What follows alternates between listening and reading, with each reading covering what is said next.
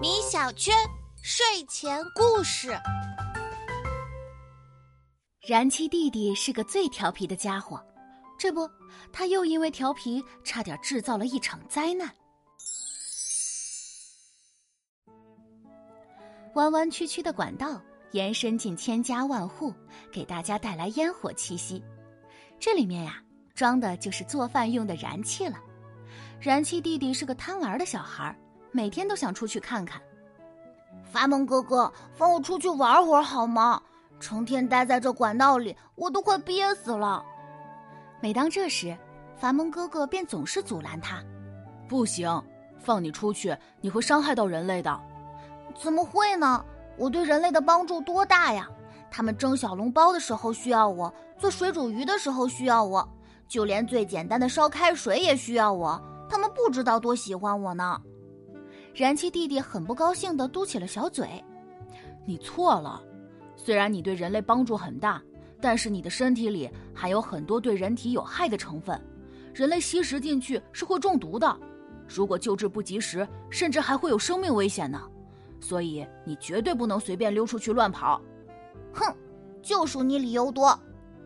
燃气弟弟束手无策，只好乖乖的工作睡觉了。这天，小男孩帆帆的奶奶在厨房煲汤，头突然疼了起来。哎呦，痛死我了！奶奶扶着额头进到卧室里休息，不过她忘记了一件大事，那就是忘关燃气阀门了。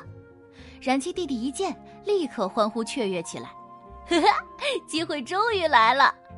他抓住机会，兴奋地从出气口窜了出去，在空气里上下跳动，真是快活。奶奶只觉得头越来越沉，竟然一下子就昏睡了过去。正巧这时，帆帆回到家，一打开门就闻到一股燃气味儿，坏了，是燃气泄漏了！冷静，一定要冷静！学校里教过的。不可以开灯。第一件事，对了，是关燃气阀门。想到这里，帆帆一个箭步跑到厨房，关掉了燃气阀门，然后迅速的打开家里所有的门窗。一阵风呼的吹进来，屋内的空气顿时清新了不少。帆帆又使出了吃奶的劲儿，把奶奶挪到窗口。下一步，下一步该干什么了？看着奶奶还是昏迷不醒。帆帆急得团团转。对了，打打幺二零求救。很快，救护车就赶来了。因为帆帆的操作及时、迅速，奶奶很快脱离了危险。而这边，燃气弟弟知道自己闯祸了，赶快从窗口逃跑了。他一路跑一路哭。白云阿姨看到了他，停下脚步，亲切地询问道：“小燃气，你怎么了？”为什么哭得这么伤心啊？我干了一场坏事，我偷偷跑出来，害得奶奶中毒昏迷了。哎，奶奶没有闻到你身上的味道吗？什么味道？燃气弟弟耸了耸鼻子，闻了闻，就是你身上一直有的那种臭臭的味道啊，自带一种特殊的臭味儿，人类对它最为敏感了。所以，机智的科研人员就在燃气里面添加了这些化学成分，用来充当燃气泄漏的报警器。怎么，奶奶没有闻到吗？可能我跑出来的时候，奶奶正巧睡着了。白云阿姨努了努嘴：“燃气弟弟，别灰心，我有一个好办法。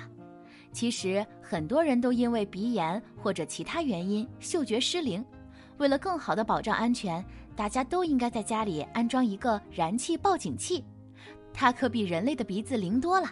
我这就去告诉帆帆和奶奶。太好了！燃气弟弟开心极了，他决定以后再也不随便溜出来玩了。宝贝，燃气当中的特殊臭味是一种有效的报警器，不过为了以防万一。你也要督促爸爸妈妈在家里安装好燃气报警器呀！好了，宝贝，今天的故事到这里就结束了，晚安。